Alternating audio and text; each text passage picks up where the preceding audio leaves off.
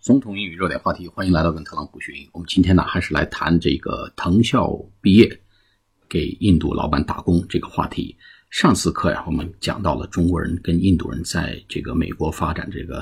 呃状况呢是非常不一样的。那么其中涉及到几个词呢，大家可以记一下啊。硅谷是在印度人和中国人的背上建立起来的，脊梁上就 backbone，b a c k b o n e。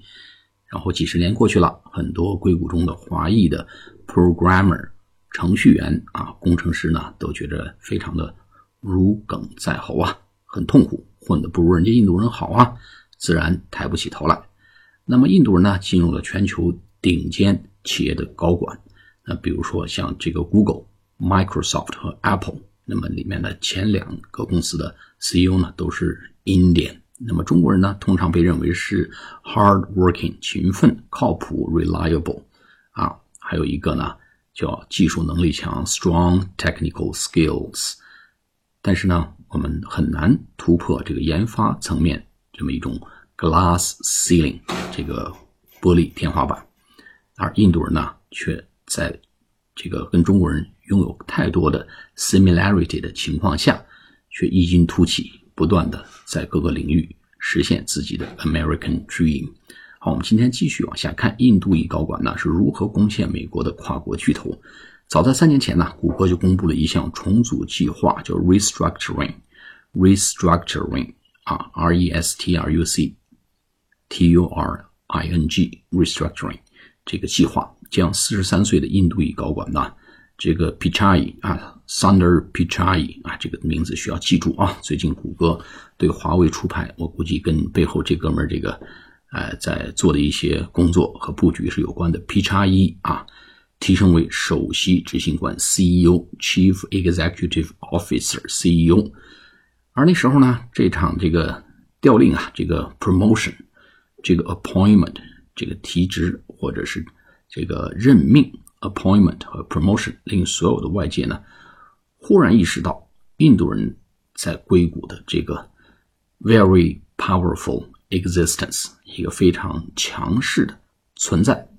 而甚至连 Google 和 Microsoft 谷歌和微软这两间这个股硅谷的这个巨头啊，都已经由印度人来执掌了。而实际上呢，印度人在硅谷的势力呢还远不止于此啊。Far from that 啊，这个 the power of India is just far from that，far beyond that 都可以。比如说啊，很多如雷贯耳的国际公司，比如 Pepsi 啊，百事可乐，软银这个 SoftBank，还有 Adobe，还有 Unilever，Unilever 就联合利华，这是英国跟荷兰的这个联合利华公司。比如说呢，我们的庞氏化妆品啊。这是联联合利华在国际上畅销的一款产品，还有包括 Mastercard 啊，万事达卡，包括 Stan 这个标准普尔 Standard Poor 啊，纳斯达克这个道琼斯 Nasdaq Dow Jones 和这个 Standard Poor 五百指数等等这些国际的 leading companies 都有过这个印度 CEO 掌舵的历史，他们呢，这个或者曾经创造过企业的辉煌。或者带领企业呢，能够 turn around，能够去转型、扭转危机。那么，加州大学伯克利分校和 Stanford University 一项调查表明，到二零一二年呢，那已经是七年前了。印度裔做高管的公司呢，已经占到了百分之三十三点二。那么，即使美国硅谷的总人口中呢，Indian 其实占百分之六，但他们创办的公司呢，全占到了。硅谷所有公司的百分之十五，那么这些